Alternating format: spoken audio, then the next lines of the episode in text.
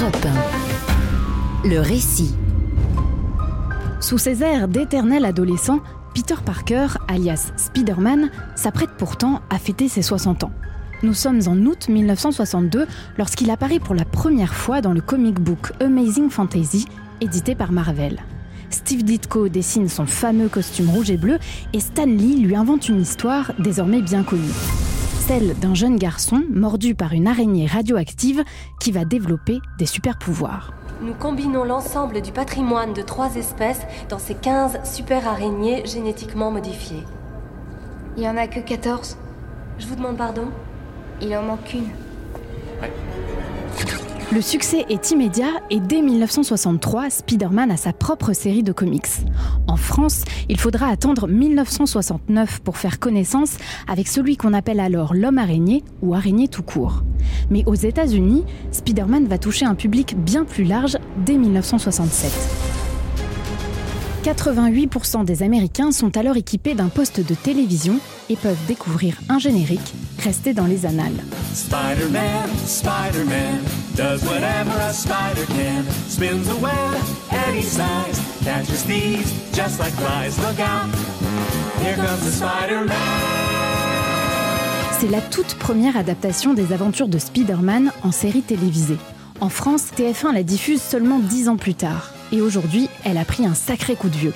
Le budget est minimal, l'animation très peu développée, et surtout, il existe alors un organisme de contrôle des histoires de super-héros. Le Comics Code Authority interdit par exemple de montrer de la violence ou du sexe, et oblige les auteurs à toujours faire triompher le bien face au mal. Mais dans les années 90, ce code n'est plus du tout appliqué.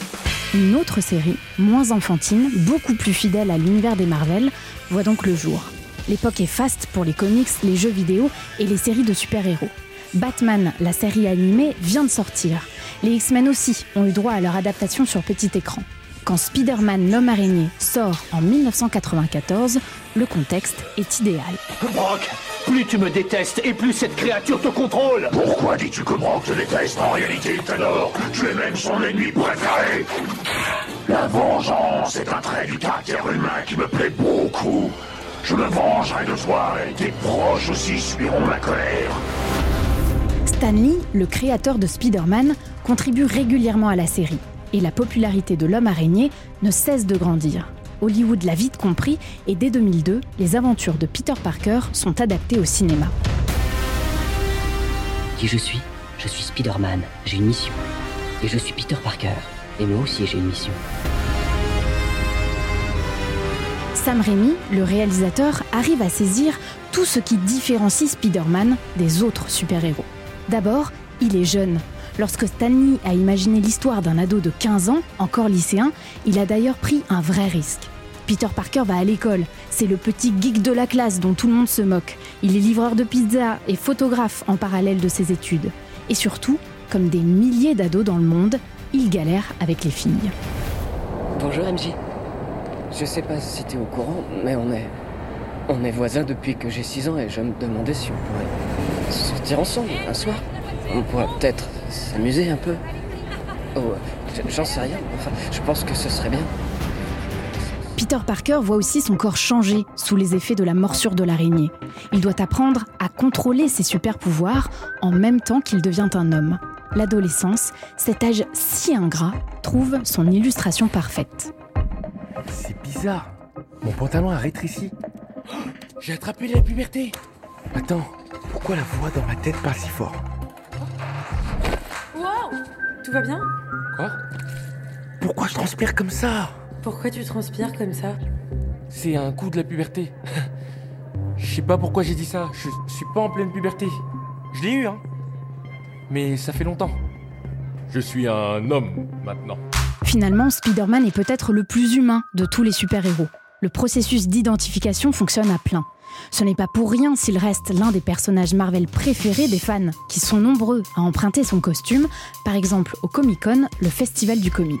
Ah, moi, je me déguise pas parce que je suis Spider-Man en fait. Je- Du coup, je ne prends pas de plaisir parce que c'est mon métier en fait. Je vais sauver les gens. euh, Des fois, je meurs, des fois, je meurs pas. On s'y habitue, hein, c'est comme une seconde peau un peu. Plus encore qu'un personnage auquel on peut s'identifier, Spider-Man est un modèle. Stanley a créé un jeune homme égoïste et un peu paresseux qui choisit de devenir un super-héros dévoué et responsable. Et Spider-Man ne combat pas uniquement des super-vilains, c'est aussi celui qui aide les petites vieilles à traverser la rue et qui arrête les voleurs de vélos. Je veux dire, je crois que ce serait mieux pour l'instant que je fasse profil bas, que je me contente d'être la petite araignée sympa du quartier. Vous savez, faut bien que quelqu'un s'occupe des gens de la rue. Ouais, je kiffe ce genre de héros prolétaire à la Bruce Springsteen. Euh, Happy va te ramener. Merci, monsieur Stark. Euh, très bien, monsieur Parker. Un de ces jours Ça marche. La petite araignée du quartier est tellement vertueuse que dans les années 70, le ministère de la Santé américain va passer un accord avec Stanley pour faire de Spider-Man une figure de la lutte contre la drogue. Le super-héros est un exemple pour les enfants. Sa morale, inscrite à la fin du tout premier comics de 1962 et reprise dans les films, est d'ailleurs restée très célèbre. Mais le fait que tu sois capable de le battre ne te donne pas le droit de le faire. Ne l'oublie pas, un grand pouvoir implique de grandes responsabilités. Un super-héros toujours vertueux qui parle au peuple, Spider-Man avait tout pour inspirer nos politiques. Beaucoup ont donc repris la fameuse maxime sur le grand pouvoir et les grandes responsabilités. Emmanuel Morel, candidat socialiste à la primaire de la gauche en 2016, la ministre déléguée Marlène Schiappa pour parler du pouvoir de Twitter, ou encore François Ruffin, député France Insoumise, dans un discours à l'Assemblée nationale. Dans le film Spider-Man, le super-héros énonce cet adage. Un grand pouvoir implique de grandes responsabilités. Ces firmes disposent d'une puissance qui égale et parfois dépasse les États. Elles ont entre leurs mains le sort de milliers, de dizaines de milliers de salariés, mais ne volent aucune responsabilité. Il ne faut pas oublier non plus que par rapport aux autres super-héros, Spider-Man n'a pas de pouvoir titanesque. C'est ça aussi qui le rend humain. Superman déplace des planètes. Thor, inspiré du dieu scandinave, contrôle des éléments comme la foudre ou le vent. Ils sont des élus, des créatures divines au pouvoir surpuissant. Là où Spider-Man est un jeune homme normal. Ses pouvoirs lui viennent par accident, il fabrique lui-même son costume et il est loin d'avoir la carrure d'un super-héros invincible. Navré, il n'y a pas de catégorie poids plume, mon lapin. Suivant. Non, non, inscrivez-moi. D'accord. Le NYWL ne sera pas responsable de vos blessures éventuelles, pour ne pas dire improbables, ou même certaines durant le match. Vous certifiez y participer de votre plein gré? Oui. Descendez jusqu'au ring, et que Dieu vous protège. Suivant Ce côté réaliste et ancré dans notre société s'appuie aussi sur un levier qui lui assure son succès, l'humour. Cool votre déguisement. Merci. D'où il vient? Euh, c'est moi qui l'ai fabriqué. Il a pas l'air très confortable. Non, il me donne des démangeaisons. Il a tendance à remonter un peu à l'entrejambe. Là où Batman, à contrario, est une montagne de sérieux. Qu'est-ce que vous voulez? Mon visage sur un billet de banque. Vous devez plaisanter. J'ai la tête de quelqu'un qui plaisante. T'es cinglé. La deuxième saga, avec l'acteur Andrew Garfield, aura moins de succès critique et public. Mais Hollywood, qui connaît l'attachement du public envers son héros, a tout prévu. Nathalie Chouraki, directrice de l'agence Casachoc, spécialisée dans les licences et les produits dérivés, l'expliquait au micro d'Europe 1. Une licence comme Spider-Man, c'est ce qu'on peut appeler une licence pérenne, c'est-à-dire qu'elle existe depuis X années, on n'a pas besoin d'expliquer d'où il vient, où il va, quel est son contenu, etc. Il faut donc l'animer. On crée un événement. La sortie du film, elle est judicieusement placée au mois de mai, ce qui va permettre au DVD de sortir à la Toussaint et d'assurer une visibilité, une, envie d'association avec le personnage jusqu'à Noël. À partir de 2016, un troisième Spider-Man apparaît à l'écran, intégré dans la série des Avengers. Même humour, même souci de réalisme, et pour la première fois, l'acteur qui incarne Peter Parker, Tom Holland, a l'âge du personnage. En 2017 sort Spider-Man Homecoming, premier volet d'une nouvelle saga consacrée à l'homme araignée. Peter Parker est un ado de sa génération, accro à son téléphone portable et aux réseaux sociaux. New York, le Queens. C'est un quartier chaud, mais bon, c'est chez moi. À qui tu parles? À personne Je fais juste une petite vidéo du voyage. Tu sais que tu dois la montrer à personne. Euh, ouais, je sais. Bon, il y a Captain America, Iron Man, Black Widow. Oh, c'est qui le nouveau là? Ah, c'est moi, faut que j'y aille, faut que j'y aille La recette fonctionne. Le film rapporte plus de 250 millions de dollars dans le monde et se permet quelques libertés. Le meilleur ami de Peter Parker, par exemple, est au courant presque immédiatement de sa véritable identité. Non, elle est au courant de rien Personne n'est au courant Euh, enfin si, Monsieur Stark, vu qu'il a fait le costume, mais y a que lui. Non, Tony Stark, t'as fabriqué ce truc T'es un Avenger Ouais, on peut dire ça. Bon, écoute, faut surtout t'en parler à personne. Il faut que ça reste secret. Ok, ok, ok, ok, ok, ok. Il faut que je t'avoue un truc. Je serais incapable de me taire, c'est le truc le plus énorme que j'ai jamais vécu. Ned, Ned doit rien savoir. Tu sais comment elle est Si elle découvre que des brutes essaient de me tuer chaque nuit, elle voudra plus me laisser sortir. Le dis pas, s'il te plaît. Les créateurs de Spider-Man essaient donc d'inscrire leur héros dans son époque. Après l'élection de Barack Obama en 2008, commence à germer l'idée d'un Spider-Man métis. Je lance un avis de recherche pour un nouveau Spider-Man. Le comédien Donald Glover est approché pour la deuxième saga, mais c'est finalement Andrew Garfield qui obtient le rôle. Dès 2011, Miles Morales, un jeune ado de Brooklyn afro-latino, fait son apparition dans les comics. En 2018, il a droit à son propre film d'animation, Spider-Man New Generation. Allez, je vous la refais une dernière fois. Je m'appelle Peter Benjamin Parker. J'ai été mordu par une araignée radioactive et pendant les 22 dernières années, j'ai cru que j'étais le seul et unique Spider-Man. Quand ce truc bizarre se produit, et je peux vous dire que les trucs bizarres, ça me connaît. Mais alors là, franchement, c'était bizarre. Spider-Man est donc devenu cette indémodable icône pop depuis près de 60 ans. Il a su aussi évoluer en même temps que la société. Mais a-t-on encore besoin des super-héros en 2021 Pourquoi reste-t-il si populaire? Pour en parler, j'accueille dans un instant l'écrivain et scénariste Xavier Fournier, ancien rédacteur en chef du magazine Comic Box, grand spécialiste des super-héros. Mais avant, on écoute un extrait de la bande originale du premier Spider-Man de Sam Raimi, The Hives Hate to Say I Told You So. 14h-15h sur Europe 1, Clap.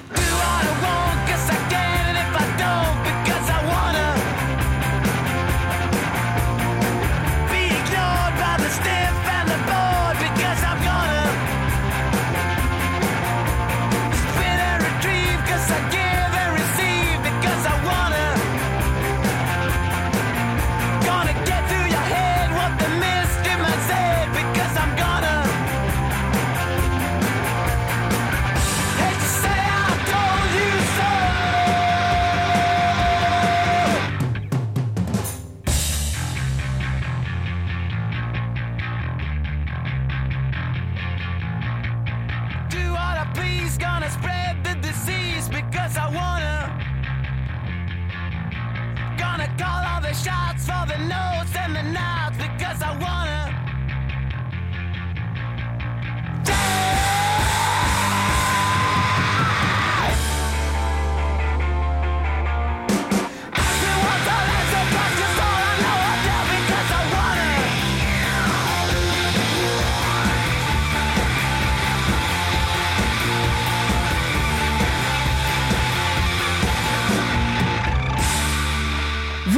Toujours à l'écoute de Clap, l'émission qui vous raconte le cinéma sur Europe 1. Juste avant la pub, je vous racontais justement l'histoire de Spider-Man, le plus humain de tous les super-héros. Et pour en parler, j'accueille maintenant Xavier Fournier. Bonjour. Bonjour. Vous êtes écrivain, scénariste incollable sur les super-héros. Alors pour revenir d'abord à notre homme araignée, comment est-ce qu'on explique aujourd'hui l'engouement pour Spider-Man en particulier par rapport à ses autres collègues super-héros? Je pense qu'il euh, y, a, y, a, une sorte de rendez-vous euh, accidentel qui est que quand, quand, les forces vives de Marvel ont lancé Spider-Man au début des années 60, ils, ils, ont fait plein de choix un petit peu aléatoires, mais qui, qui, qui ont été dans le sens de l'histoire. C'est-à-dire que d'un seul coup, pour la première fois, vous avez un super-héros qui est, qui est adolescent, teenager, et qui n'est pas l'assistant euh, d'un héros adulte euh, préexistant. C'est-à-dire qu'avant, on avait des personnages comme Robin, euh, l'auxiliaire de, de, Batman, et il y avait toujours ce, cette espèce de lien euh, un peu boy scout où il y a le héros adulte qui explique aux jeunes comment faire. Là, on, on a le petit jeune qui est le, le propre héros de, de, de, ses aventures et qui apparaît dans une décennie où finalement, au fur et à mesure qu'on qu qu avance dans les années 60, va y avoir ce, cette jeunesse qui va être euh, un petit peu en révolte contre la, la, les générations euh, précédentes, qui va pas vouloir aller au Vietnam, qui va pas vouloir euh, forcément faire des études de la même manière qu'on les faisait avant, qui va un peu entrer en, ébullition. Et le fait que Spider-Man soit un héros adolescent qui par la force des choses, souvent affronte des menaces, des criminels qui ont l'âge d'être son père ou son grand-père, dans la dans la symbolique des choses, eh ben ça positionne euh, non seulement Spider-Man, mais il faut bien comprendre qu'il y a Peter Parker qui fait tout l'intérêt de Spider-Man à l'intérieur du costume. Ça positionne le héros pour être ce symbole d'une jeunesse un peu euh, euh, qui n'est pas dans, le même temps que les, les générations qui ont précédé. Alors, Spider-Man, il a aussi eu droit à plus de films que les autres. Il y a eu euh, trois reboots dans trois sagas différentes en seulement 15 ans. C'est énorme. Est-ce que c'est parce qu'il y a plus de choses à raconter ou est-ce que c'est une pure logique commerciale?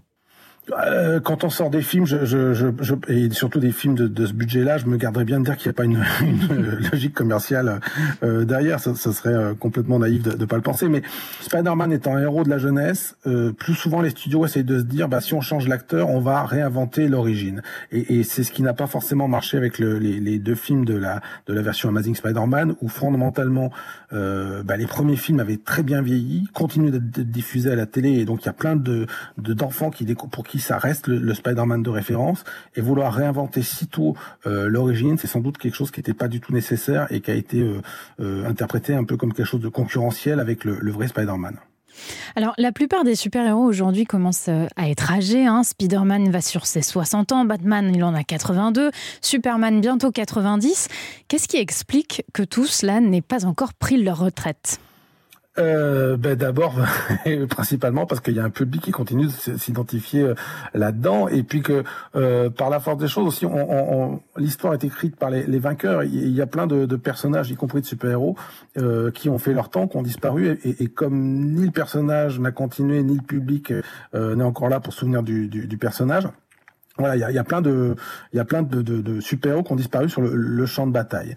Le, la force quand même de, de, de Superman, Batman, Spider-Man maintenant, c'est qu'on arrive à un moment à une certaine vitesse de libération, c'est-à-dire que euh, on a des personnages qui sont multigénérationnels. Euh, il y a euh, euh dans certaines familles euh, aux États-Unis et, sans doute en, ailleurs dans le monde, il y a, y a trois, euh, trois générations de, de, de, lecteurs du personnage, ce qui fait que ça, ça, ça devient des, des, sujets de conversation, que petit à petit des personnages qui ont commencé comme, comme des, des héros de, de la contre-culture sont devenus aussi finalement une culture inter intergénérationnelle, donc ce qui, est, ce qui est un paradoxe par rapport à ce que je disais tout à l'heure sur, sur Spider-Man. Mais fondamentalement, c'est devenu des, des, des, sujets de discussion. C'est-à-dire qu'on peut euh, aujourd'hui euh, sortir d'une d'une projection d'un film euh, Warner ou, euh, ou Disney euh, de, de, de super-héros et, euh, et en discuter comme voilà entre, entre différents spectateurs de, de la vie du film, ce qui n'était pas forcément le, le cas à une époque et, et, et jusque jusqu'à peut-être euh, deux décennies en arrière, les, films de super-héros, c'était vraiment quelque chose qui visait